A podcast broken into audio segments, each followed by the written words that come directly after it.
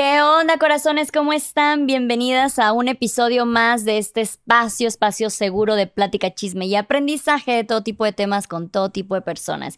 Y estamos en el mes Pride, entonces vamos a tocar muchísimos temas súper interesantes y necesarios de platicar eh, con grandes, grandes invitados, empezando aquí por Alan. ¿Cómo estás? Hola, muy bien. Muchas gracias por invitarme. Qué emoción. Oye, andaba yo buscando, buscando de verdad alguien con quien poder platicar de este tema, eh, que es una familia homoparental. Entonces ahorita nos vas a contar de ti, nos vas a eh, platicar más, pero me da muchísimo gusto poder encontrar más familias, más diversidad en familia, al menos aquí en México, porque ya hemos tocado en varios episodios esto de que, ay, que el núcleo familiar es lo más importante, sí, pero existen diferentes tipos de núcleo familiar, ¿no? Como en mi caso soy una familia monoparental, en tu caso una familia homoparental, entonces, bueno, me da muchísimo gusto, simplemente te quiero decir, poder tener la oportunidad de platicar contigo. Ahora sí, cuéntanos de ti. Ah, muchas gracias. Bueno, les voy a platicar, este, bueno, soy Alan La Torre, en las redes soy Alan de Edad. Eh, con tres As. Especifica las As. Con tres As porque mis tres hijos empiezan con A, Aria, Andrea y Adán. Y les voy a platicar un poquito de ellos. E, el mayor se llama Adán, tiene cuatro años. Él es un niño con un corazón, híjole, enorme. O sea, se llama el niño más tierno que yo conozco. Digo, todo el mundo va a hablar maravillas de su hijo. Pero además de eso es inteligentísimo. O sea, él al año cuatro meses, año cinco meses, ya se sabía todas las letras del abecedario y no así de que ABC o ABC, sino de que te la veía en la playera y de que ahí está la K, ahí está la C, ahí la B. O sea, muy cañón. Este es un momento Marta y Gareda. Pero hay video, hay sí, mi hijo sí empezó a hablar. Pero hoy día, por ejemplo, a los cuatro años ya multiplica, suma así de que de cuatro dígitos, este, divide, este, resta. Entonces, está muy cañón. Y algo que, que, me gusta es que le guste eso. O sea, él me dice, pregúntame una suma. Y yo, de que fácil o difícil. Pues está, está muy cañón. Y también es un reto criar un niño, pues así de, no sé, de avanzado, a mí se me hace avanzado porque a veces... Claro, no, yo, yo sigo sin saber sumar, ¿sabes? Me cuesta. Entonces, wow, qué, qué, padre porque si bien dicen que cuando, que como que la manera correcta de la educación es que veas tú cuáles son sus intereses y empezar a implicarle, pero qué, qué complicado cuando sus intereses van más allá de lo que tú sabes, ¿no? Te superan, está cañón. Y de hecho, pues le gustan mucho juegos de mesa, pues de niños más grandes, ¿no? De que Ah, primero serpientes escaleras, de que subías, que al 10, y eso también les sirve mucho con los números. Digo, quien pueda jugar con sus hijos juegos de mesa, creo que les ayuda. Y ahora ya de que life y muchas cosas. Este, pero bueno, el Sadán es el mayor. Este, y tengo unas cuatitas eh, de dos añitos. Una se llama Aria. Ella eh, tiene un carácter muy fuerte. Eh, y también tiene un corazón bueno, en el sentido de que tiene un carácter. Cuando quiere es bien buena. Eh, tiene un carácter muy cañón, o sea, de que berrinches y todo, pero por ejemplo, en temas de compartir, que creo que en los niños de su edad mm. se complica, de que trae una galleta y de que comparte la de hermana, pero no, es mía, ¿sabes? Y ella sí es de que, pues Sin ningún problema. se la da y, le da la mitad, y luego la hermana de que ahora regrésasela, ya no se la regresa porque la hermana no tiene eso, pero pero bueno, es listísima también. Y Andrea, yo la veo como mi bebé chiquita. Es un minuto más chiquita que Aria, pero yo la veo de que ella es mucho de abrazarla, es súper tierna. Em, no sé, no me imagino la vida sin ninguno de los tres. Ay, qué bonito. Y bueno, ya por último, la familia se complementa con Memo, que es, bueno, mi partner in crime, es mi media naranja y pues la verdad es que es mi apoyo total en el 50% de todo. Ok, oye, me contabas tú que a Adam lo tuviste solo. Sí, justo. ¿Cómo fue? Empecemos por Adam. Ah, ¿Cómo fue el proceso? Eh, ¿En qué momento dijiste, yo quiero ser papá, vamos a buscar maneras de ser papá, eh, quiero hacerlo solo, eh, cuál fue tu procedimiento, cómo fue el estigma social de que fueras un papá soltero, etcétera, etcétera, etcétera? Ah, mira, pues la realidad es que fue de una forma medio, podría decirse boba, como yo dije, bueno, nadie. Toda la vida yo he sabido que quería ser papá antes de todavía decir, decir o saber, ah, soy gay y tal parte. Este era de que, ah, bueno, yo cuando tenga mi esposa quiero tener hijos, ¿no? Era algo que yo tenía, pues, uno de mis sueños, ¿no? No mi único sueño, evidentemente, pero sí lo tenía contemplado en mi plan de vida. Al ser gay, pues esa parte como que sí dije, híjole, no lo voy a poder lograr, este, es algo a lo que tengo que renunciar. Mm. Y luego vi una serie que se llamaba The New Normal, que creo que ahorita no la ponen en, en streaming en ningún lado, pero era como una comedia justo de unos papás que hacían el proceso de subrogación o vientre sustituto. Y dije, yo quiero hacer eso. Entonces me puse a investigar, este, vi que en Estados Unidos hacían el proceso, era un dineral. Entonces me puse a ahorrar eso como desde los 23 años. O sea, desde No los 23 años manches. empecé a ahorrar, ahorrar. Obviamente, Wow. pues no dejaba de salir y tal. Por pero si Adán se llega a preguntar si fue niño deseado. deseado, deseadísimo. Sí, no, Sí. muy cañón. Y de pronto me avisan que aquí en México también está el proceso. No me acuerdo cómo me contactaron, la verdad. Me contactó la agencia eh, que se encargaba de eso. Y, em, y bueno, resulta que en México era mucho menos caro que en Estados Unidos y yo ya estaba cercano al monto. Entonces empecé y dije, si quiero, este ya lo quiero hacer. Y empecé el proceso de, de subrogación. ¿Cuántos años tenías cuando ya empezaste el proceso? Tendría yo creo que unos 27, tipo, O sea, cuatro años ahorrando. ahorrando. 27, 28, pero por ahí. Porque Adán lo tuve cuando yo tenía 29. Entonces, como que hago la cuenta para atrás y Claro. sale más o menos eso. Oye, nada más quiero regresar a un punto que me hizo, me hizo ruido eh, muy importante, el que decías, ¿cómo es en el momento que tú decides, bueno, no, que más bien te das cuenta y dices, soy gay, eh, dices, tengo que renunciar a esta parte, ¿no? Y mucha gente piensa, yo me acuerdo cuando... eh, cuando yo le dije a mi mamá que tenía una pareja mujer, me acuerdo que el primer drama fue así, no voy a tener nietos. Entonces, sí es verdad, para, para las personas de la comunidad se les dice así como que, entonces para ti no hay, o sea, no. no, no, tú no vas a poder tener bebés porque lo asocian nuevamente con este núcleo familiar que debe de ser papá, mamá, todos juntos para que sí se pueda hacer el proceso de manera socialmente aceptada. Entonces, este, ¿cómo fue para ti decir de no, a ver, esto no me va a limitar, o sea, no tengo por, no- mi sexualidad no tiene nada que ver con mi paternidad? Exacto. Justo, justo es eso. Este, pues, y sobre todo las generaciones arriba, pues para ellos era o la familia tradicional o no era familia, ¿no? Ahora sabemos que incluso una pareja sin hijos, pues es familia. Hay familias que los abuelitos crían, papás solteros, mamás solteras, o sea, ahora hay más visibilidad de todo. Antes era como, no sé, como que era otra época. Claro. Pero para nuestros papás, pues a lo mejor sí era de que, o sea, yo cuando salí del closet, por ejemplo, con mi mamá, pues era una lloradera porque me decías que tú vas a tener una vida muy triste. Y yo de que, pues no necesariamente. Pero pues para ella, cuando le tocó, este, pues no sé, tener alguna persona cercana que fuera parte de la comunidad, pues a lo mejor en su realidad sí era triste. Entonces ella lo reflejaba en lo que me iba a pasar a mí. Claro. Y, Sí. y al final, este, pues hay alternativas, ¿no? También está la alternativa de adopción. Este, entonces yo dije, bueno, pues esto no va a limitar lo otro y vamos a, a darle con todo. A lo mismo que en una pareja, ¿no? Que tú dijiste, no, no.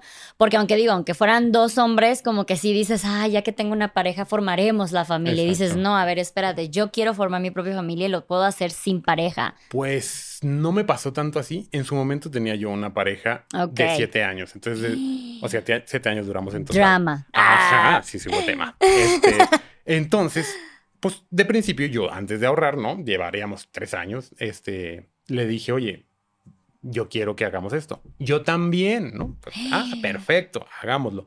Ahorra, ahorra, ahorro. La otra persona no ahorra, ahorra. Este, ya tenía el dinero. Oye, ya tenemos el dinero. Hay que hacerlo. No, ¿sabes qué? No estoy seguro.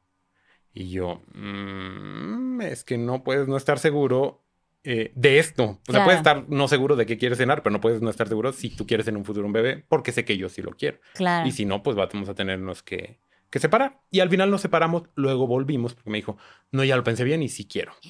Pero en lo que estábamos en el proceso, otra vez empezó con lo que no, no, sé, ay, no qué sé qué. estrés. Claro, porque tú dices, oye, pues en una de estas va a haber un embarazo positivo y no puedes decir, este, Sí, ya no ¿sabes qué? quiero. Me voy porque no quiero, ¿sabes? Ah, O ya el niño- hombres lo dicen.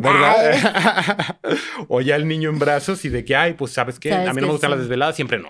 Sí. Entonces, haz de cuenta que nosotros cortamos un miércoles de que andaba con sus dudas y el domingo me dijeron de que ya salió el embarazo positivo. no. Entonces estuvo, estuvo muy ¿Le cañón. dijiste?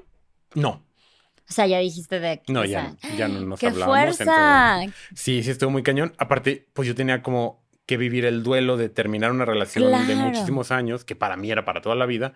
Y aparte, él le ofrecieron un trabajo aquí en Ciudad de México y yo pedí en mi trabajo que me trajeran para acá para poder este, seguir juntos. Dios. Entonces yo estaba en una ciudad que no era mi ciudad, con un niño que venía en camino y Ya yo estabas solo. aquí en la Ciudad de México. Ya estaba yo aquí. Entonces, eh, La dualidad de emociones, me imagino. era una montaña rusa, porque claro que estaba contentísimo por el embarazo positivo, pero también era como de que, ¿qué voy a hacer yo solo en esta ciudad con un bebé? Y hacía preguntas todo como de, ¿cómo me voy a meter a bañar? ¿Dónde lo dejo? y cosillas así. ¿no? Todos nos hacemos esas preguntas, ¿Sabes? claro que sí. Oye, no, qué, qué, qué loco, ¿cómo fue para ti el proceso de, porque pues estás haciendo todo este proceso imaginándote, lo voy a hacer en pareja, vamos a hacer Claro. pues toda una comunidad, ¿no? Y de repente, de- no, voy solo, esto es solo. mío nada más, eh, yo me encargo, yo puedo, yo te- ¿Cómo, ¿Cómo fue para ti aceptar? Porque hay muchas personas, eh, hombres y mujeres, que justamente, o sea, eh, eh, cuando llega un bebé es un proceso muy duro para cualquier tipo de pareja. Eh, y muchas parejas se separan. Entonces, ¿cómo poder pasar de esta utopía de lo voy a hacer en pareja, eh, eh, otro tipo de constructo familiar, al voy a hacerlo solo? ¿Cómo fue para ti ese proceso? Al final, yo, em, cuando nos separamos, que te digo que no estaba seguro y tal, yo seguía haciendo el, el proceso yo solo. Entonces yo ya tenía en mi concepción de que o lo voy a hacer de papá soltero o lo iba a hacer con esta pareja que no se va a dar. Pero yo nunca dije, ah, como estoy solo, ya no lo voy a hacer, Me ¿sabes? Y justo me dijeron que tú dices que cuando tú estés en pareja y ambos quieren tener un niño, es eh, importante que sepas, oye, y si estuvieras solo, igual lo querrías tener, ¿sabes? Sí. Como que te tienes que hacer ese cuestionamiento. Qué importante. Está, está muy cañón. Justo esa reflexión dije, sí es cierto, porque Tú pues, siempre lo quisiste tú tener. siempre lo quisiste y tu pareja, pues a lo mejor, si él hubiera estado solo, hubiera dicho no, ¿sabes? Sí, o sea, aquí en este caso la pareja era opcional. O sea, el- niño viene El porque niño- viene. Exacto, ajá. justo. Sí, no, y eso es, y justo lo acabamos de tocar en un episodio pasado que fue de una chica que también es una familia monoparental y ella adoptó. Entonces igual era de, es que esta es una decisión individual y tú debes de saber si quieres o no quieres, tengas pareja o no tengas pareja. Entonces, cuando obviamente tienes pareja y ambos quieren, pues es como que bien. Wow. Sí. ¿no? Pero, eh, y, y como es importante en tu caso, yo creo que eso también te ayudó a co- continuar con todo sin el drama de, ¿y ahora qué voy a hacer? Se me cae el mundo, porque tú siempre te viste siendo papá y la pareja es como que opcional, ¿no? o sea, yo, yo quiero una paternidad. Y los hombres también pueden desear eso, porque yo quería en específico platicar con una familia homoparental. eh, de hombres, yo sé que el de las mujeres tiene otro nombre, pero eh, creo que es les, lesbo paternal, alguien me lo dijo, pero me, me interesaba mucho hablar eh, con una familia de dos papás, porque hay esta idea de que esto de la crianza eh, es, es de una mujer, ¿no? Esto del desear y la maternidad se le da porque las mujeres tenemos más apto esta idea de ser mamás y se nos da naturalmente y todo esto show, ¿no? Pero a los hombres también. Entonces, ¿cómo es esta idea de eh, si tú le pones a un bebé a un hombre y ahora le paterna, lo va, lo va a hacer, ¿no? O sea, la diferencia siempre he dicho que entre un hombre y una mujer es simplemente la práctica y que generalmente pues las mujeres por cuestión sistemática toman más práctica de la crianza desde que un bebé nace. ¿Cómo es para ti cuando ya tienes el recién nacido, laboralmente, cómo funciona tu, tu dinámica? Porque, o sea, pides esto de eh, la eh, cuando te dan tiempo La de incapacidad. esa incapacidad, este, cuánto tiempo te tomas, cómo, cómo funciona cuando es un recién nacido, la lactancia, todo este show, ¿cómo fue ese proceso para ti? Mira, yo en mi empresa la verdad es que se portó muy bien. Te digo, yo vivía acá y entonces les dije, oigan, pues va a venir un bebé. Necesito que me regresen a Guadalajara donde está pues mi círculo, ¿no? Mi círculo, mi familia. Una tribu que es súper importante. Claro, Ujú. sí, justo. Tu, tu tribu de apoyo, pues es todo, básicamente. Eh, entonces la empresa se portó muy bien, me regresó. En aquel momento pues todavía no pasaba pandemia ni nada de esto, entonces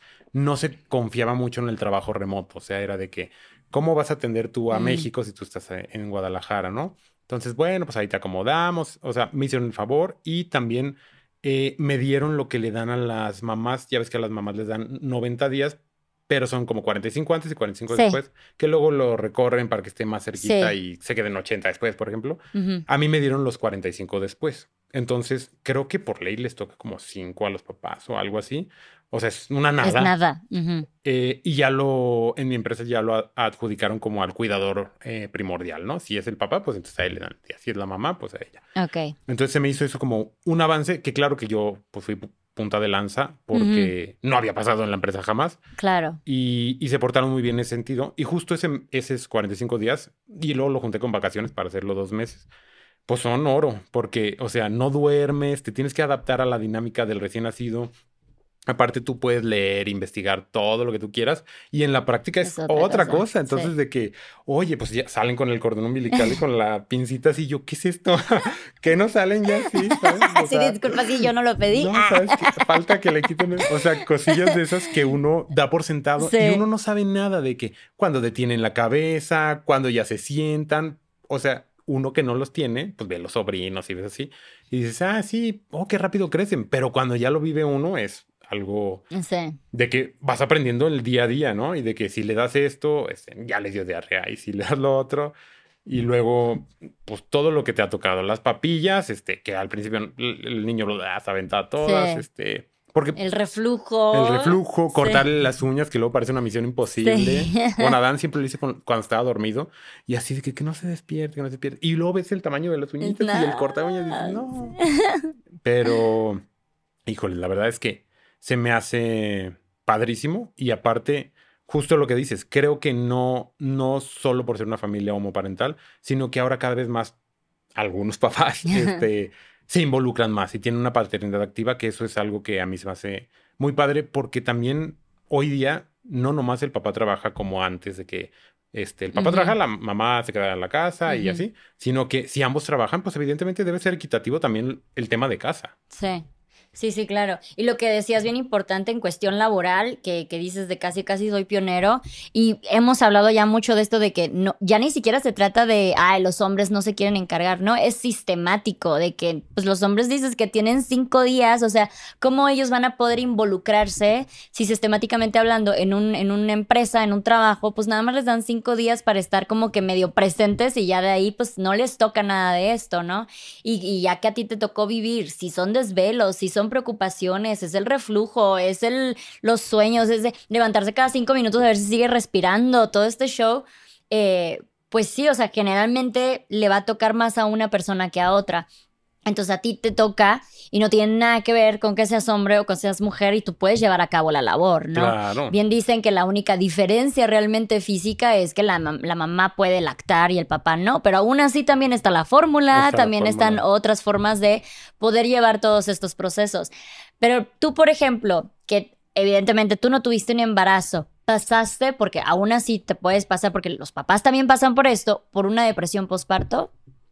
Fíjate que yo pienso que no, porque para mí era como, como que no me dio tiempo. Bueno, no sé, era más mi alegría. Siento que no, que no la pasé. Sé que luego hay papás que sí lo pasan. Y sé sobre todo que antes como que no le creían tanto a las mujeres con la depresión postparto. Era como que hay un invento de la gente rica para este, tener un pretexto para no hacer cosas, ¿sabes?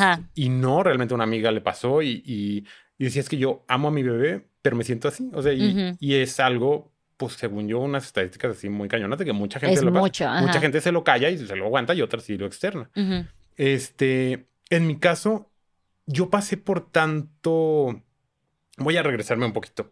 Antes de que naciera Dan, bueno, en, este proceso de, subrogación hay tres este, agentes importantes, ¿no? La donadora de óvulos, que es básicamente la que le pasa la carga genética al bebé el donador del esperma, que bueno, fui yo y, es el papá, y la chica gestante, que es bueno, la que lo tiene en el vientre de los nueve meses, que es una labor, híjole, padrísima. Y em, mezclan eh, los óvulos y el esperma. O sea, los óvulos no son, de, la gestante. O sea, podrían ser o nunca, o sea... No, nunca son. Bueno, por lo menos si lo haces a través de una agencia, nunca son porque, este, no sé, como que el perfil de la, de la gestante buscan que ya tenga ya sus propios hijos, eh, los motivos por qué quiere hacer el tema de la subrogación y justo este, pues como que para que no sea su hijo este, biológico el que, el que está tiene mucho sentido para que no diga de ay, es, no, no es cierto. que tenga su misma cara, exacto. Claro, ¿sabes mi, misma cara, es mis ojos, ¿no? No, pues no te lo voy a dar, ¿sabes? O sea, como que eso, eso es un factor muy importante. Y justo la gestante, por ejemplo, si es, no sé, pelo chino, el niño no tiene posibilidades de ser pelo chino porque no pasa carga genética. Y si la donante es pelirroja, pues sí hay posibilidad de que el niño sea pelirrojo. Eso es como que los tres agentes que estamos. Y salen, haz de cuenta, en mi caso salieron 12 embriones, ¿no? Y ya esos son con los que haces tú tus intentos para el embarazo. Puedes hacerlo de uno o puedes hacerlo de dos. En mi caso, yo siempre quise de dos porque hay más posibilidades de embarazo y porque para mí, cuando nació Adán, o bueno, en el intento de Adán, eh, yo decía, pues no pasa nada si son cuates eh, o gemelos, porque yo sí quiero dos niños, ¿no? Entonces, pues de a dos y luego no, no, hubo, no hubo embarazo positivo, es esperar tres, ¿Cuántas veces lo intentaste? Fueron de a dos, no pegó, de a dos no pegó, de a dos no pegó, de a dos no pegó, y al quinto de a dos oh. pegó uno, o sea, pegó el de Adán.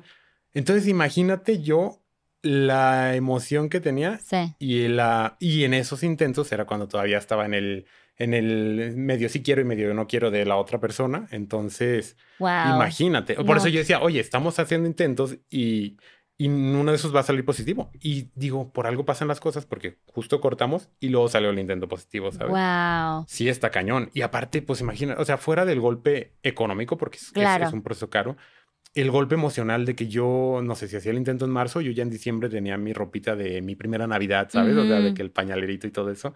Y pues no, que te digan que no. Pues, de hecho, me dijo mi mamá de que, oye, a mí ya nomás dime cuando sí salga positivo porque yo también me ilusiono mucho, ¿sabes? O sea, toda la familia estaba ahí muy pendiente. Sí, no. O sea, y precisamente luego por esto también se da mucho em, lo de la depresión eh, posparto, porque hay tantas expectativas. Y digo, esto de la depresión pues, pasa en los viajes, pasa en las bodas, pasa. Hay tanta expectativa, hay tanta construcción de emoción por tanto tiempo. O sea, tú tuviste que cuatro años construyendo esta emoción, empiezo a ahorrar, empiezo a intentar. ¿Durante cuánto tiempo se echaron los cinco intentos? Pues terminé como a los 28 años. Es que de un intento a otro no puede ser como inmediato porque hay toda una preparación. Entonces pasan como dos, tres meses. Y ya, segundo ¿Y todos los intentos fueron con la misma eh, gestante? No, fueron dos con una y luego ella ya como que dijo no. Y ya fueron los otros tres con la otra con la que sí pegó. Ok, ok. Sí, no, entonces hay como que demasiada expectativa. Cuando te llega, tú no, o sea, fue así de que yo, yo sé todo, o sea, yo puedo con todo, o sí fue así, porque a mí sí me pasó el, ¿y ahora qué?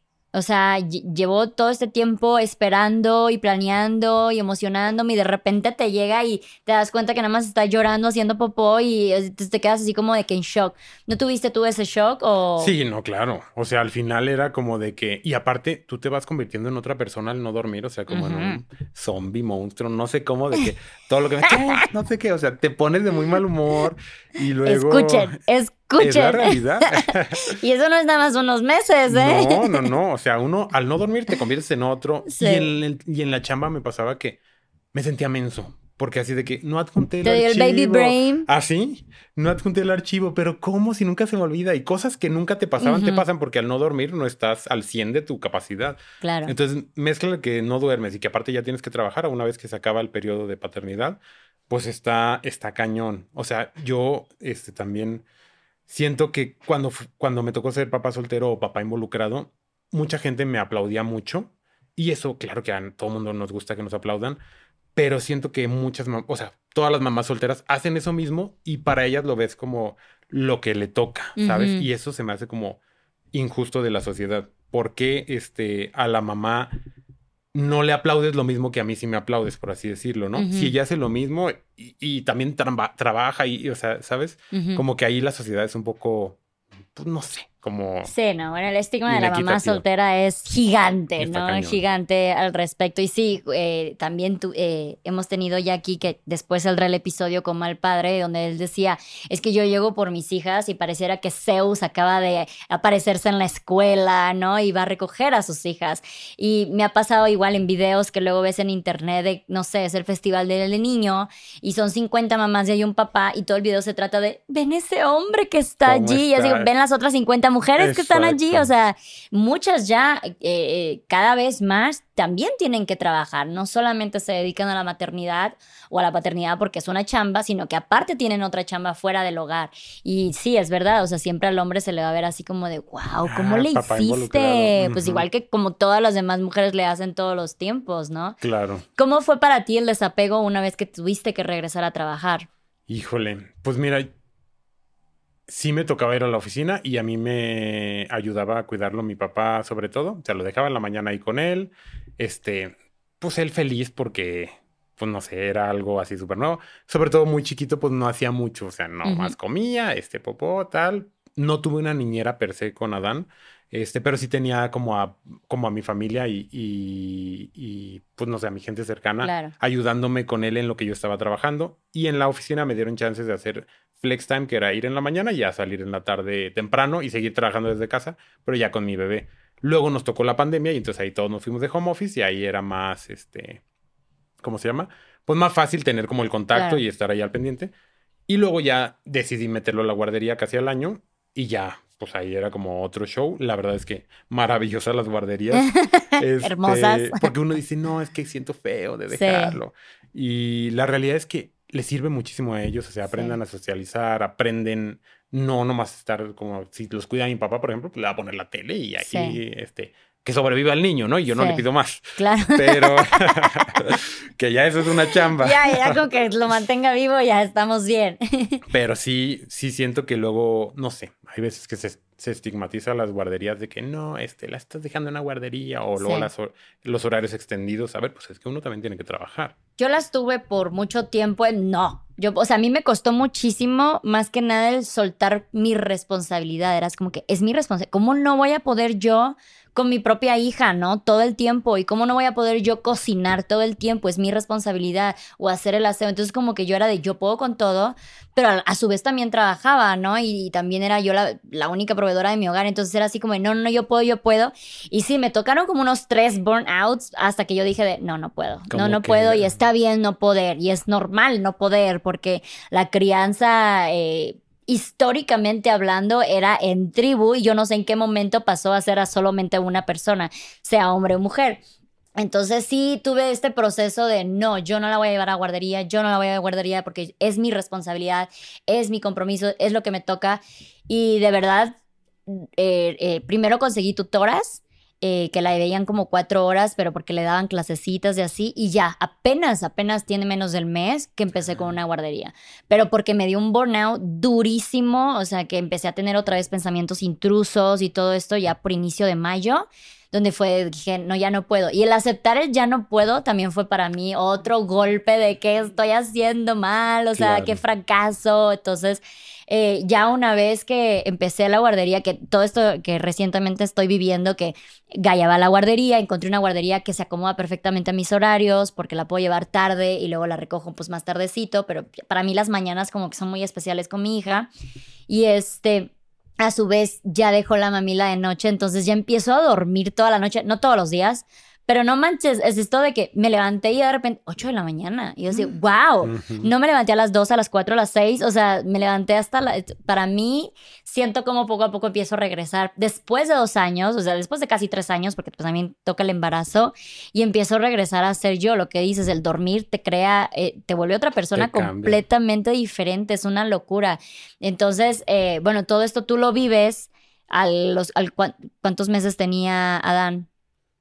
Pues de los tres meses en adelante, bueno, al año ya fue cuando lo metí a la guardería. Entonces ya cuando entré a la guardería ya para mí fue como otro show porque yo ya podía estar como súper enfocado en mi trabajo en el momento que estaba yo en home office y ya salía a la guardería y también podía darle tiempo de calidad a mi hijo. Entonces era como no sé, cómo, no sé. Es otra historia. Es, otra historia. Es, otra historia. Es así, ahora sí, como que ahora sí, vamos a, vivir, no solo sobrevivir Exacto, juntos. Justo. Entonces, bueno, empiezas con la guardería y empieza este tema de que tienes un poquito más de tiempo para ti. ¿Cuándo fue que entró Memo a tu vida? Ah, justo entró. Este, Adán tenía poquito menos de dos años. Y pues te di, platicábamos que el tema de las citas luego está pues un poquito complejo mm. con niños, porque para por lo menos siento que para nosotros la prioridad pues es tu familia y en tu caso tu hija y, mi hijo, ¿no? Entonces para mí era como de que, pues primero que el niño ya se duerma, esté bien, este, que alguien me lo pueda cuidar. En ese momento yo vivía en casa de mi mamá, entonces, pues quieres que no, ahí estaba, ¿no? Entonces cualquier cosa, si ya dormido... Qué bendición. Sí, ah, háganlo todo. este, entonces para mí era de que, bueno, ya puedo ir a tener una cita, ¿no? Y luego, pero también tener una cita para mí era horas menos de sueño. Porque si mm. Adán se levantaba a la madrugada y yo punto que llegaba a las 11, que se me haría tarde, pues yo soy de dormirme temprano. Este, ya perdí tres horas que pude haber dormido y al día siguiente te toca, no sé, trabajar o fin de semana, lo que sea. Entonces empecé a salir y justo conocí a Memo, me, me, escribió por Insta, este, de que, oye, veo que tienes un niño. Era mi Insta, era por Adán, ¿no? Sí. Veo que tienes un niño, qué padre, este, vamos a cenar. Y fuimos a cenar y ya en la cena, pues, ya la química al full, ya nos escribíamos también un buen y de pronto, pues, varias citas de esas donde no iba el niño y luego pues ya toca presentarle al niño, ¿no? Y, primero dije, bueno, no pasa nada porque al final Adán conoce a muchos de mis amigos, ¿no? Entonces, no porque conozca a Memo, obviamente no nos vamos a besar delante del niño cuando todavía seguimos en la etapa de, formalizar y tal. Entonces, ya lo conoció, fuimos al zoológico. Obviamente, Memo jugaba con él así muchísimo. El niño de que hay que invitarlo a la casa. Ya se venía a la casa y ahí y pasó un tiempo que venía él todos los días a la casa, todos los días a la casa. Ya tenemos una dinámica de que jugaba con Adán, tal, este. Y así se fue como metiendo poco a poco a la familia. ¿Cuántos años tenía Adán? Adán tenía como año y medio, y ya iba a cumplir dos, y luego ya, este, de los dos a los tres, que, que luego llegaron sus hermanitas, que ese también fue otro, otro shock en mi vida, porque de los dos embriones que me quedaban, pues dije, yo me llevo muy bien con mis hermanos. Este, tengo dos hermanos, uno más grande y uno más chico. Yo soy el sándwich. Y dije, yo quiero que Adán tenga esa complicidad, ¿sabes? Porque luego con tus hermanos tienes una, o sea, vivencias que no vas a tener con nadie más porque desde que naces ya están ahí, ¿no? Bueno, si tú eres el chico. Entonces dices, ay, pues no sé, te acuerdas de anécdotas de que cuando mi papá se cayó en tal lado, tal cosa, ¿sabes? Sí. O sea, como que vives muchas cosas juntos. dije, me gustaría que Adán tuviera eso. Em, y al final eh, dije, bueno, voy a hacer el intento con estos dos que me quedan. Si pega uno, este, pues bien, qué bueno. Si no pega ninguno, me quedo solo con Adán, que tampoco está mal. O sea, no voy a volver a buscar una donación de óvulos y hacer todo el proceso. Para mí era como que no. Es como ahora sí que, que sea lo que tenga que la, la pelota y si se encesta, pues ya, ya chingamos. Y pues que se encestó doble. Entonces me dice el doctor de que vienen dos. Y yo, pero véale bien. decía, no, sí, se oyen dos latidos de corazón. y yo estaba en super shock. O sea, esta decisión, perdón que te interrumpa, esta decisión la tomas tú solo. Sí, yo lo Ya saliendo con Memo. Ya saliendo con Memo. Mm, no, a Memo lo conocí y ya estaba, ya venían apenas, me dijeron que eran dos y en esa semana lo conocí. No manches. Sí, entonces yo también lo dije este, en la primera cita Como en la película de Jennifer López, ¿cómo se llama? Plan B. ¿Ah, sí? Ah, yo. Mi referencia señorial, perdón. ok, continúa. justo, justo lo conocí cuando me supe que eran dos y yo estaba de que súper ofuscado. Y en la primera cita le dije, y por cierto, vienen dos. ¡Ah! Y yo dije, pues se va a asustar, ¿no? Porque cualquier persona normal se asustaría. Qué padrísimo, no sé qué. Entonces, cuando yo dije, ah, caray, no se asustó y empezamos a salir más y entonces ya se empezó a involucrar. Y entonces ahí, ya que nacieron las niñas, pues me acompañó en todo el proceso y bueno, este pues después ya nos mudamos todos juntos y empezamos la dinámica familiar que tenemos. ¿Él es legalmente papá de las niñas? No, las niñas salieron igual que yo como papá soltero. Ok. Justo porque creo que tendríamos que estar casados y aún no estamos casados cuando se te va a llegar la invitación. Por favor. Pero ahí vamos, y justo mucha gente de que ya cásense. Y yo de que, pues, ¿qué cuesta? mira que también estas costaron un montón. Justo, tengo ahorita tres inversiones ahí chiquitas. Oye, ¿y cómo es eh, el rol que él maneja con, con los tres, con Adam, Andrea y Aria? Fíjate que pues básicamente somos equitativos en todo lo que hacemos, o sea, no es como que yo diga solamente yo, este, no sé, cambio pañales y tú lavas los platos. O sea, él dice. Ahí todos, todos, todos. ¿Le dicen papá a él? No le dicen Memo porque Adán lo conoció diciéndole Memo. Claro. Entonces Adán le dice Memo y las niñas por escuchar le dicen Memo. Pero Adán, por ejemplo, si vamos a poner unos juegos, dice, ahí están mis papás. O sea, él habla en plural y, y, él. Y yo nunca fui como de decirle, él es tu papá. Claro. Como que dije, él solo va a acomodar las piezas. Claro. De la, cuando él quiera y de la manera que él quiera. Y ya él, o sea, me encanta porque él ya lo dice y ya hace dibujos y todo, y ahí está los dos papás, uno le llama Memo y otro le llama papá, ¿no? Pero al final, este, es algo muy padre que nunca le tuve que decir, ay, tú tienes dos papás, ¿verdad? sino que él solito como que acomodó las cosas y dijo, pues sí, tengo dos papás, ¿no? Y las niñas, pues también al escuchar a Dan, pues también, memo, memo. Claro. Justo Este- te iba a preguntar porque eh, luego también es el show, ¿a quién se le dice, o sea, ¿a quién le hablas cuando gritas papá, no? Pero bueno, si le dice Memo sí, no hay justo problema. aquí no hay todavía sí, ese tema. sí, porque luego, digo, mi referencia también es eh, Mother Family. Ah, claro. Entonces que uno es papá y otro es papi. papi. Ujú, Ajá. Entonces dije, ah, bueno, a ver cuál es la dinámica. Pero bueno, ya quedamos en que es Memo. Ah, oye, eh, ¿cómo fue ahora que ya está, al menos Adán, ya está yendo al kinder, me imagino? Ya, Kinder 2. Ya, ¿cómo es? Porque luego mucha gente dice es que es muy complicado. Y yo realmente creo que no es, es complicado para nosotros que ya venimos con estereotipos, con estigmas, con tabús y todo esto. Pero para los niños de verdad es súper natural. O sea, ellos lo que le muestres lo va a naturalizar. ¿Cómo es una vez que empieza a ver este otro constructor social de mamá, papá, y de repente llega y dice, a ver, no, espérate, el mío es papá, papá?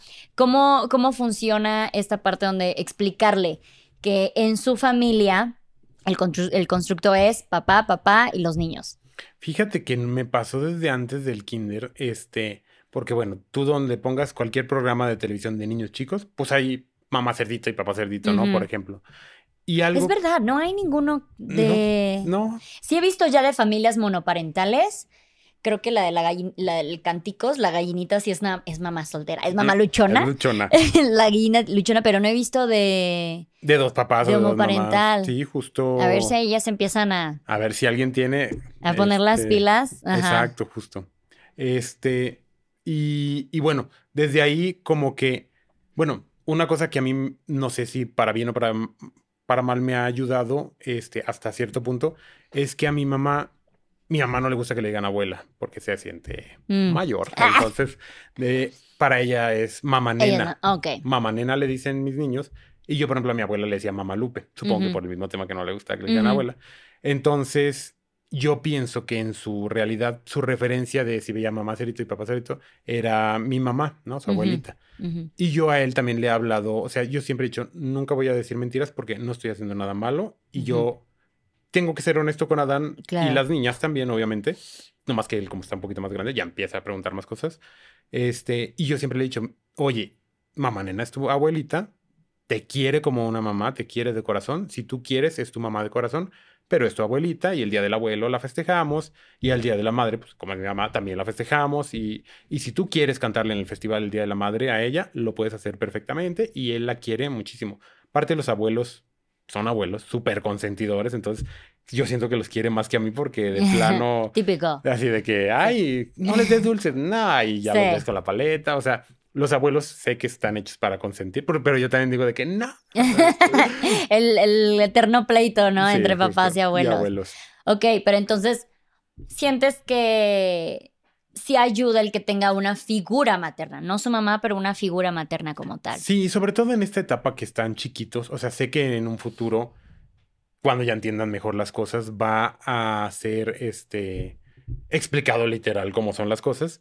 Pero siento que ahorita, cuando te digo, todo se, todo se engloba mucho en la mamá, de que cinco patitos perdieron la mamá, las canciones, todo, todo, todo es mamá, mamá, porque sé que en el general de las familias, pues es la que está constante. Claro. Y pues también el Día de la Madre aquí en México es un boom de todo de mamá y mamá merece esto.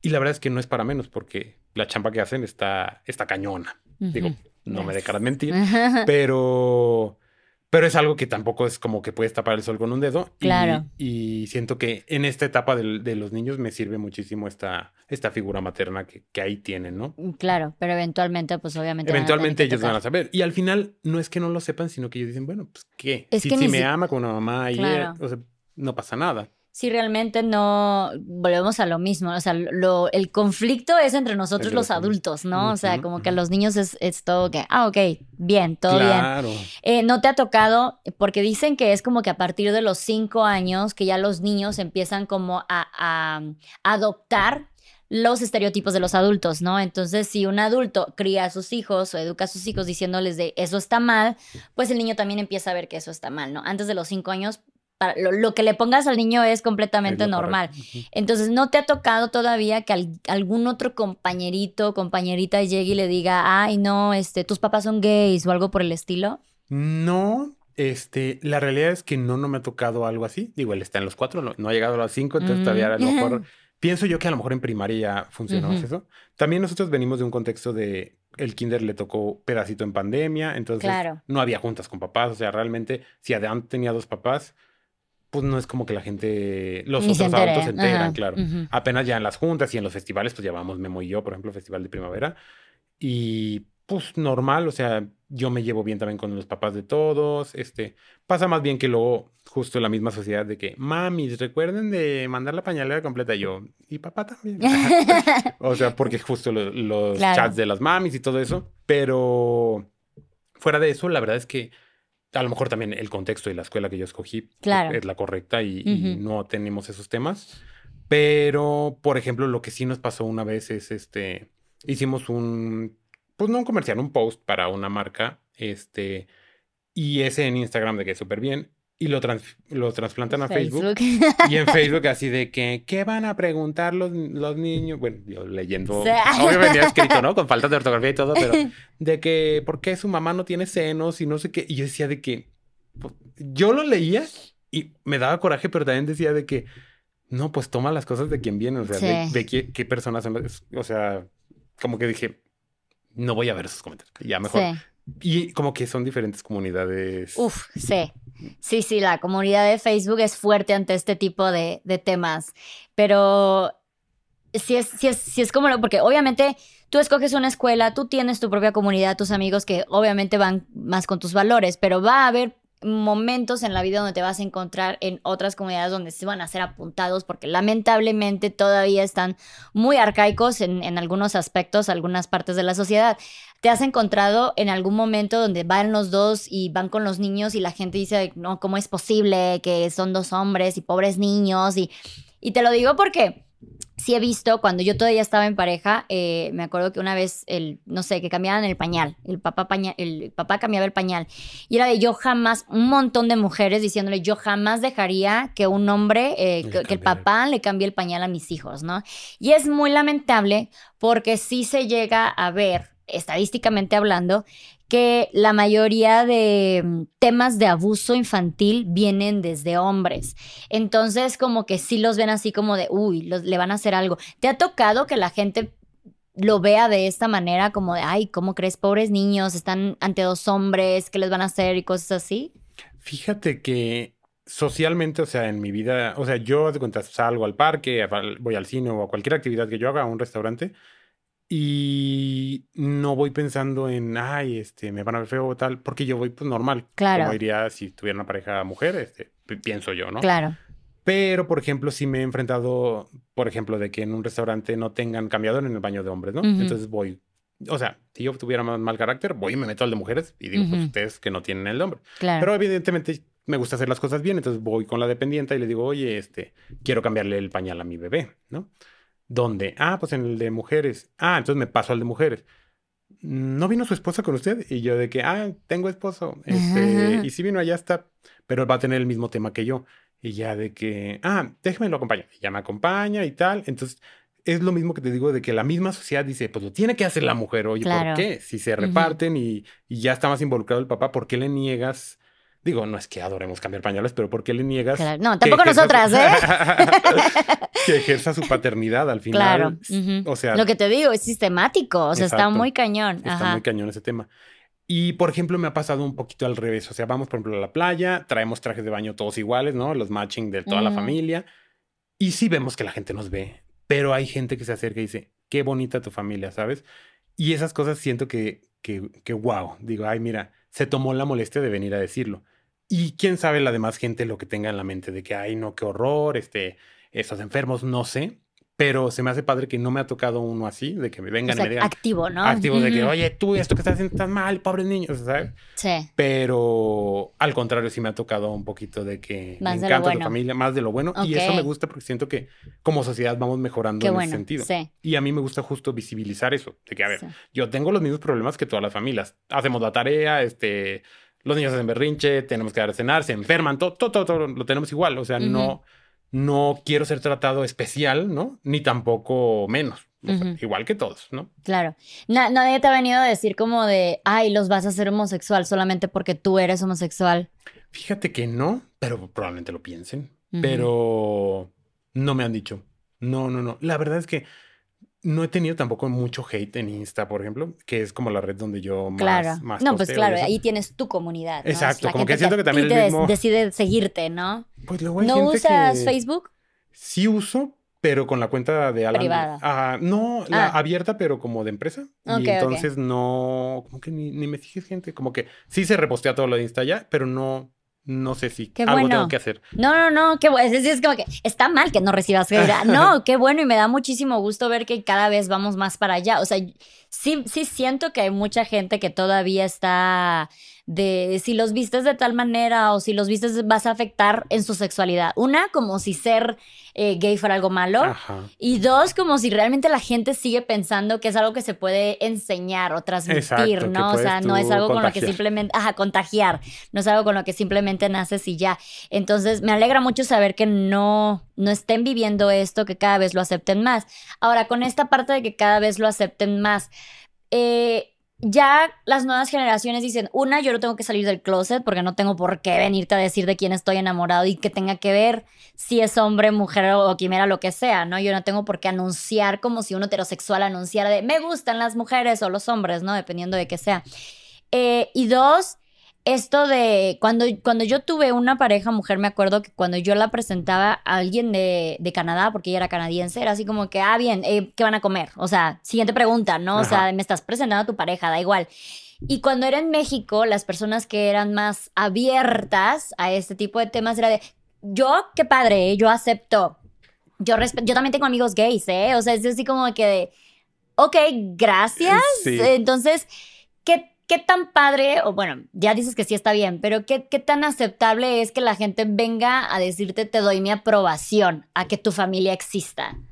Pues mira, yo lo tomo para bien, por- aunque sé que es como, no sé. O sea, por ejemplo, alguien en la oficina me felicitó por el Día de la Madre. Ah. Y yo de que, pues te agradezco.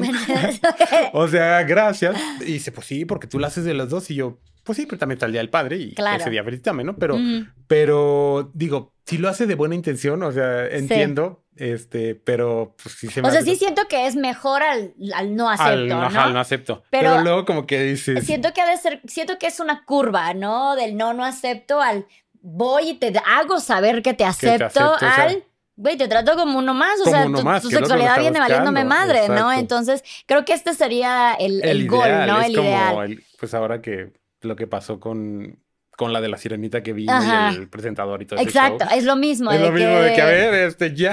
Gracias Ajá. de porque me aceptas como soy. Qué Ajá. buena onda. No, no, no sabía que necesitaba tu aceptación, pero está toda madre. ¿no? Exacto, justo. Y Sí. aparte, o sea, como que al hacerlo así, realmente, no sé, como que lo polarizas del otro lado. Y Claro. tampoco se me hace como que sea la onda. Claro, es como de está mal, pero tú bien buena onda me estás diciendo Exacto, que, tú sí lo gracias, que aceptas, tú ¿no? sí. Que tú, ajá. O sea, Sí, sí, es como que un tema igual ahí también algo eh, como sociedad para que sepan, ¿no? Si ven una pareja eh, de cualquier tipo de diversidad y sienten que le tienen que ir a, de- a dar su aprobación Aplaudir. igual, qué buena onda que lo apruebes. No se lo tienes que decir. O sea, Exacto, yo, yo pienso, normal. ¿no? O sea, simplemente trátalo normal, pregúntale otra cosa y sigan con el tema, ¿no? Exacto. Sí, justo. Ya con que no los golpeen, ya con, Sí, ajá. ya con que los dejen pasar. que está. lamentablemente sigue, Sigue pasando. pasando, Qué sí fuerte. Sí, sí, sí, qué fuerte que es, es, es simplemente es increíble para mí ver que todo ese tipo de, de tabús y agresión siga pasando, ¿no? Por eso tan importante este, este mes, tan importante todas las actividades que hay este mes, porque luego dicen, ay, nada más quieren este, celebrar y Sí, ¿Por qué que- no aceptan que nosotros no aceptemos? Digo, porque la gente de la comunidad no ejerce agresión a la, a la, a la gente que no es de la comunidad simplemente por no Exacto, ser, No ¿sabes? buscas vulnerarle un derecho de que, que no se casen, que no, o sea, Exacto. pues desde ahí. Hablando de... ah, eh, ¿Es ya es legal todo en México casarse? según yo sí, o en dos estados no, pero según yo ya en la mayoría sí. ¿Sabes a partir de cuándo fue? Mm, No. No. Ay, estoy fracasando como gay. Ay, no, hombre, al contrario, es como que de X. Pero este... En Jalisco sí. Ah. En Jal- En Jalisco sí ya es. Qué buena onda. Entonces, o sea, porque luego. Es lamentable saber que en varios lados, o sea, igual y tal vez ya es aceptado lados, que yo sepa todavía no es legal en todos los estados, que yo sepa, y me puedo equivocar, por favor, ahí díganme en comentarios y celebremos que ya se puede casar eh, en todos lados eh, los matrimonios gays también. Pero sí cuánto, luego también, cuánto problema hay de esto, ¿no? De, de cómo va a ser una pareja. Y luego, por ejemplo, porque casarse, como sabemos, es un contrato, a veces no solamente es por amor, porque por amor están juntos y ya, ¿no? Están juntos y ya. Pero ha pasado luego el día, por ejemplo, si tú llegas a faltar, ¿no? ¿Qué pasa con los ¿Qué pasa niños? con los niños? O Sí, qué con pasa el- con tu no, no sé, o sea, algo, tu No sé. seguro, con tu claro. seguro, ¿Quién lo cosas así, cobra ajá.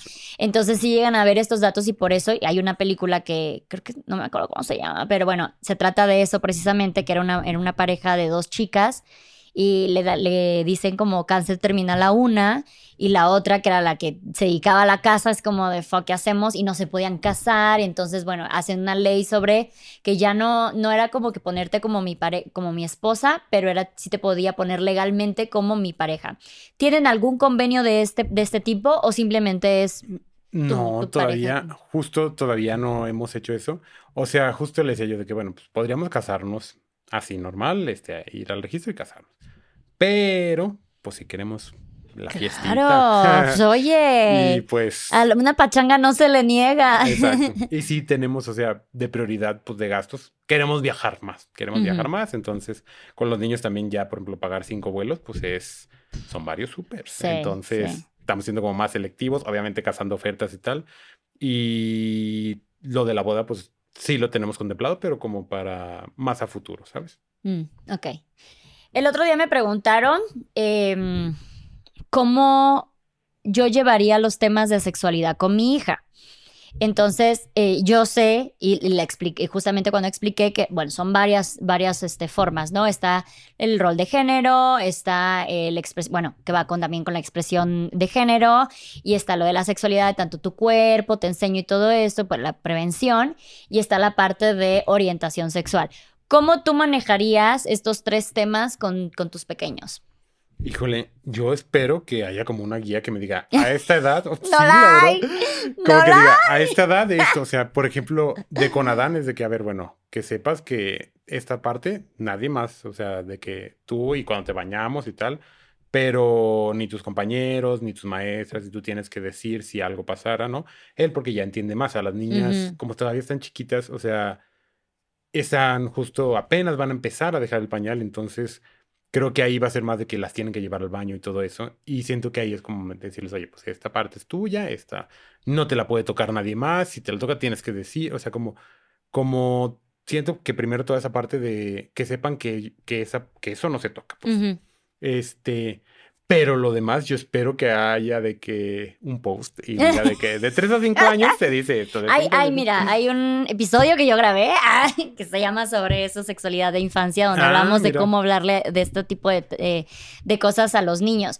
Pero bueno, antes de empezar el podcast, justamente empezabas, eh, me, me comentabas que tú tienes como mucho foco de si algo hace mal mi niño, van a decir es porque no tiene mamá, o es porque sus papás son gays, o es porque esto. Entonces, en la cuestión de expresión de género, que luego es más de cómo se visten, qué juegan, qué les gusta, simplemente cómo se sienten cómodos con ellos mismos, eh, tienes este foco de, no sé, si algún día mi hijo sale con una muñeca, es como que lo están haciendo gay porque está con una muñeca, ¿no? Entonces, ¿cómo tú manejas esta crianza eh, con roles de géneros con tus pequeños? Sobre todo porque tienes niños, eh, bueno, niño y niñas. Em, mira, yo soy de la idea de que la ropa pues no tiene género para empezar, ¿no? O sea, y bueno, de todos modos, si tú vas y la compras de la tienda, hay sección de niños, sección de niñas. Pero no sé, de niños también hay rosa y no pasa nada. O sea, como que todo ese tema siento que como que no, no debería de afectar este al final de que, ay, es gay porque se puso ropa rosa o de colores, ¿no? Ahora en el Pride y todo esto. Em, pero, por ejemplo, las niñas tienen muñecas y Adán las puede agarrar también.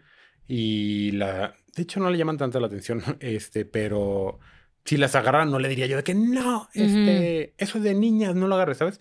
Al final es un juguete, igual que un triciclo, igual que un, no sé, tortuga ninja. Bueno, ya ni se usa eso, pero que igual que cualquier otro juguete. No de la tesla de Ah. Exacto. Pero de las nuevas del reboot. Entonces siento como que no, Y si un día me dice, ¿sabes qué? Me quiero vestir de princesa y tal, o sea, no, no sería algo que yo le diría, esto no lo puede ser porque es de niña, ¿sabes? Porque va como en contra de lo que yo pienso. Claro. Yo creería que si no le van a gustar las niñas, o sea, eso no lo vamos a saber hasta que él mismo lo sepa. Claro. Este, como que, no sé, por ejemplo, yo de, de chico, pues viví con muchos estigmas de que esto no, esto no, esto es de gays, esto es de... Bueno, otras palabras de gays, ¿no? Pero más fuertes, pero esto no lo puede ser, esto sí, este, no te puedes quejar, no puedes llorar, no está. Entonces, como que mm, siento que hubiera tenido una infancia, que mi infancia igual la adoré, pero como menos asustado, ¿sabes? Si hubiera tenido como luz verde de lo que puedes hacer. Entonces siento que es mejor dar luz verde y que ellos al final decidan, o sea, si, si es heterosexual, qué bueno, y si es heterosexual y quiere este, usar rosa, qué bueno. Y, Recuerden que son cosas diferentes y esto es algo que mucha gente no le queda muy claro, que la expresión de género y la orientación de género son cosas completamente diferentes, o sea, no tienen nada que ver una con la otra. Exacto. Entonces siento que, pues, o sea, una cosa exactamente no tiene que ver con la otra y yo pues obviamente no le voy a decir, esto no lo puedes hacer, ¿sabes? Lo que sí le diría, si agarra un cuchillo, esto no lo puedes hacer. Claro, a eso sí, ahí sí, ahí sí nos enfocamos. Ahí no tiene la libertad. Ah. Sí, sí, sí. Y bueno, nada más para las que no les queda, las personas que todavía no les queda claro, eh, expresión de género es cómo te vistes, cómo te comportas, cómo te gusta verte, qué te gusta jugar, qué te gusta hacer, ¿no? Y sí creo eh, firmemente que el, hecho de que nosotros venimos todavía de educaciones con roles de géneros muy marcados, de los niños son azul, fútbol, superhéroes, las niñas son rosas, princesas y a la cocina y muñecas, ¿no? Entonces, cuando tú creces y ya de adultos descubrimos que hay más, hay más colores, hay más formas, hay más juguetes, hay muchas profesiones, y decimos, híjole, yo soy mujer, así sea heterosexual, sea mujer, pero sabes que a mí me gusta el azul y me gusta jugar fútbol y yo quiero ser ingeniera, crecemos con un estigma con nosotros mismos. Entonces, yo cuando contesto esto, les digo, yo antes de que Gaia sepa que puede amar a quien sea, yo quiero que sepa que se puede amar como ella quiera, ¿no? Como ella sea, ¿no? Entonces, cuando tú empiezas a crecer y te das cuenta que no te gusta lo que el constructo social te dice que te debe de gustar, sientes que hay un conflicto contigo contigo mismo y sientes que hay un problema contigo mismo y ahí es donde todo se va al carajo, ¿no? Entonces, eh, por eso tan importante yo creo que empecemos a criar sin roles de género, si empecemos a crear simplemente como infancias, ¿no? Y, luego dicen de no, y, y, sí, me queda claro, la ropa eventualmente llega a tener un género en el aspecto eh, fisionómico, ¿no? De, bueno, las mujeres necesitan brasier, los hombres necesitan boxers, o sea, entendemos ese concepto, pero no tiene nada que ver con lo que a ti te guste como expresión eh, de género, ¿ok? Nada más para, para que quede claro esta parte, porque muchísima gente piensa que si tú lo empiezas a educar diciéndole que está ok que juegue con muñecas, vas a afectar directamente su orientación sexual. Y recordemos nuevamente, no tiene nada que, o sea, no hay nada malo con ninguna orientación sexual. Entonces, eh, dejemos las libertades y que sepan que Pueden jugar con muñecas, pueden jugar con pelotas y no tienen nada que ver con que sean niño, niña, etc. Entonces, eh, nada más quería dejar en claro eso, porque últimamente he visto que sí seguimos muy atrasados en eso. O sea, yo le compro playeritas a Gaia de niño y es de, la estás haciendo lesbiana, eh, le estás imponiendo tu, ideología, tu ideología, como si esos padres que te imponen religión, o sea, al fin y al cabo, por más abiertos que seamos y de construir, nos toca imponer ciertas cosas, ¿no? Porque imponemos al fin y al cabo a tal vez alguna religión, algún tipo de educación, algún tipo de estilo de vida, etcétera, porque pues obviamente vamos a educar a partir de nuestras creencias y nuestros valores. Entonces, me, sí, sí es como que bien loco que si tú eres de la minoría, tú estás imponiendo. Y si eres de la mayoría, pues no, es simplemente normal, es lo que es y ya, ¿no? Tienes que educar a tus hijos. Entonces, este, bueno, en esta parte eh, sí, es, sí es como que bien importante. Sobre el Pride, ¿ustedes los llevan al Pride? Pues, ¿qué crees? Que hoy es el Pride. ¿Hoy es el Pride? Y aquí estamos. ¡Ah! Sí, justo.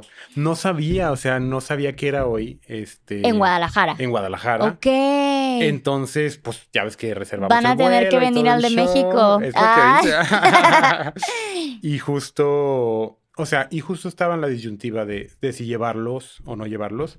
Em, dije, Adán no sé, sobre todo porque eh, pues ahí va a caminar. O sea, no pensaba caminar yo, porque el sol, los niños y todo eso no se combina. Pero sí pensaba de que de- en una esquina donde estuviera pasando, pues ver y así. Siento que es colorido, que a los niños les va a llamar la atención. Y al final, si preguntan, pues yo voy a poder explicar que es una forma de orgullo, y que puedes amar a quien quieras. Y toda la parte inocente de, de- de, eh, que, que los niños. parte del perfecto. amor. Exacto, justo. Claro. Este, pero luego dije, bueno, también hay expresiones que luego son, este, no sé, que en tanga, eh, o sea, dependiendo como a lo mejor qué parte te toca. Y yo es una parte que yo no voy a poder filtrar de decir, ah, de aquí a aquí sí veo y de aquí a aquí no veo. Entonces dije, eh, Adán sobre todo, que ya está más grandecito y por ejemplo, si se me ve el calzón, dice, se te ve el calzón, porque según en su escuela, este, la broma de los niños y se te ve la pompa, ¿sabes? Yo dije, no quiero que luego me vaya a decir, oye, eh, vamos al desfile donde se ven las pompas y esa está desnuda. Haz de cuenta. Claro. Entonces, como que dije, maybe no es para tan niños este, llevarlos, pero sí me gustaría que la gente que, que fuera también viera como que somos una familia este, homoparental y que también te- está esa opción. eh, y mucha gente a lo mejor pues ve casos muy lejanos, ¿no? De que Ujú. Ricky Martin, qué sé yo. O Claro. sea, como que dices, no, no, no, yo ser humano normal no puedo, ¿no? Mm. Entonces, estaba todavía en esa disyuntiva de si solo llevar a las niñas que ellas pues, ni en cuenta se van a dar si están encueradas o lo que sea, este, o, eh, Mira, qué llevar a Dan. Justo, justo, es como que dicen, oye, ¿por qué no lo llevarías a un show de drags, por ejemplo, no? Porque no siento que sea un ambiente de niños, porque son bromas este, pesadas, Ujú. tal, ¿sabes? O sea, no es porque sea malo, es porque no es para niños. De hecho, ya hay también como shows donde cuentan cuentos para niños Justo, drags. Justo era lo que yo, lo que vi que aquí en México había como algo así y que había mucha gente que con los niños no, no sé qué. Y dije, bueno, a ver, un niño, si ve una princesa y es drag, no va a decir, era un hombre y ahora es una, está disfrazada de mujer. Pues, aparte se ven mejor que muchas Claro, mujeres. claro. No, y volvemos a lo mismo, pensamos que el maquillaje es únicamente para mujeres, ¿no? Cuando el maquillaje es, una, eh, es un modo de arte, ¿no? Que puede ser para tanto hombres o mujeres. Exacto. Entonces, como que yo decía, bueno, si está caracterizada como una princesa y va a contar un cuento, no tiene nada de malo que vayan, porque los niños no ven con el morbo de que es un hombre vestido. O sea, los niños no ven ese morbo, ese lo traemos los adultos. Claro. Entonces, bueno, en conclusión, pues aquí estamos y por eso no vamos a ir. Pero e- era el Ay. primer año que dijimos, Qué triste. Bueno, Sí. lo siento. Esto era importante. esto Ah. era, sí, exacto. Válvarenos, válvarenos. Qué, qué, qué, qué interesante lo que dices, porque yo, por ejemplo, el año pasado sí llevé a Gaia al Pride y sí me gustaría llevarla eh, los siguientes años, porque sí he visto, por ejemplo, y por lo que vale muchísimo la pena, que lo que hablamos, ¿no? De que ve- veía yo niñitos con carteles que decía de, yo todavía no sé qué me gusta, pero el día que yo lo sepa no me quiero sentir mal porque algo en, algo en particular me guste, ¿no? O sea, no, no quiero pensar que hay algo malo, ¿no? Y eso, de eso se trata toda esta lucha de eh, los roles de género, de que, güey, todos, todos estamos bien, todos estamos iguales, está bien como sea, que tú te ames. Eh, pero sí no había considerado, porque todavía no estoy en esa etapa, de que Gaia ya identifique de por qué anda en ropa interior y a mí no se me permite andar en ropa interior en la Exacto, calle, en la ¿no? calle. Entonces, creo que por ese lado, bueno, ya sería problema de luz del futuro, pero sí está interesante que lo pongas de esa manera. ¿Tú crees que al ser una, una familia homoparental en redes pública, tienes una responsabilidad de, güey, claro que se vea que estamos en más lados, tenemos más presencia, ¿no? Que se vea lo que dices, que los mortales sepan que esto también puede pasar entre nosotros, no nada más entre las celebridades. Sí, yo pienso que sí. O- originalmente cuando tuve a Dan, yo tenía mi Instagram privado, este tal, y ya ahora que vinieron las niñas dije, pues lo voy a hacer público y pues, simplemente vamos a postearlo del día a día, porque mucha gente no sabe que lo puedes vivir, pues como cualquier familia lo está viviendo, ¿no? Y siento que es muy padre que la gente, pues lo vea, literal visibilizarlo. Y también, este, pues justo lo que decías de, pues, no sé, educar a los niños con ciertos valores. O sea, al final no le voy a decir, juega con esto, juega con esto, pero sí le voy a decir, oye, pide por favor las cosas, da las gracias. Esos son los valores, a eso los nos valores referemos. justo- exacto, justo. Y esos, este, seas niño, seas niña o, o, o lo que sea, pues son los que yo creo que son los correctos. Y a lo mejor en 10 años van a decir, es que nunca debiste haber dicho, por favor, o sea, no sé, porque luego cambia correctos. Y yo de que, bueno, es que en ese momento... Decir, por favor, están old school. Ah, exacto, de que ni que fuera que, Ah. cuál favor, ¿sabes? Entonces, como que, como que yo digo, bueno, yo hago lo mejor que puedo desde donde yo creo que es correcto. A lo mejor en cinco años me van a decir, ay, ¿por qué lo metiste a esa escuela? O sabes, como que, pues uno no es experto ni ve el futuro como para saber si está haciendo lo mejor. Uno da lo mejor de sí para hacerlo. Y, y también, pues lo que me decía, lo que te decía de que pues uno no es monedita de oro para caerle bien a todos. Entonces no se puede uno, o sea, al final a uno lo van a te van a criticar por todo. Entonces tú sigue haciendo lo que tú creas que es lo correcto. Y, y sí siento que hay una responsabilidad y mucha gente me lo ha dicho, oye, te admiro mucho, admiro tu familia, este, nos das esperanza a muchos más, ¿no? Y eso creo que está padre, que tengan esa visión de que pueden formar una familia y que no tengan miedo de que, ay, estoy con un hombre, pierdo esto, ¿no?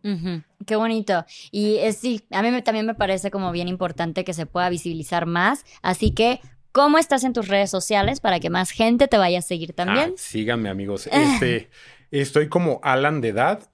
Alan es A-L-A-N, T-H-E porque gringo. Ah. Ah.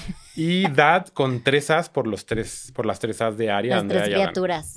¿Estás en Instagram? En Instagram, en YouTube, en TikTok y en Facebook. En todas las redes sociales. En todas. Perfecto, pues ahí sigan para que pues esto, así no seas tú una familia entrar o, desees ser una familia entrar, pues está padre que empecemos a visibilizar más eh, la diversidad de familias que pueden existir en este mundo.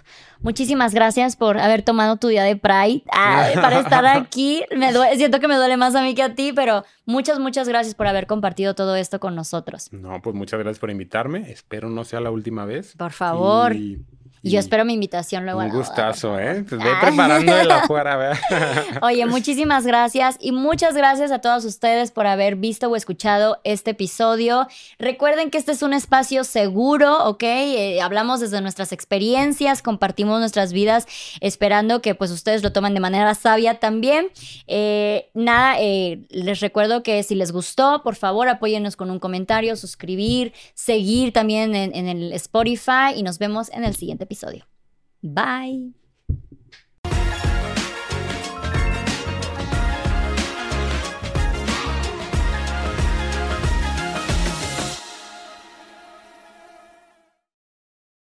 Hola, yo soy Pedro Prieto. Y yo soy Titi Jax.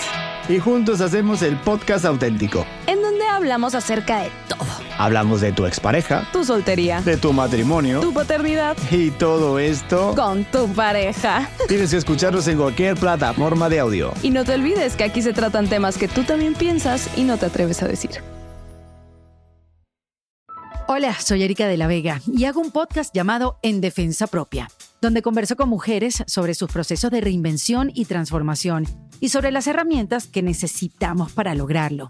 A través de las historias que escucharás en En Defensa Propia, conseguirás la inspiración y la motivación para reconectar con tu poder interior, cambiar tu actitud hacia los cambios y así poder diseñar la vida que quieres vivir. En Defensa Propia. Puedes escuchar En Defensa Propia en todas las plataformas de audio.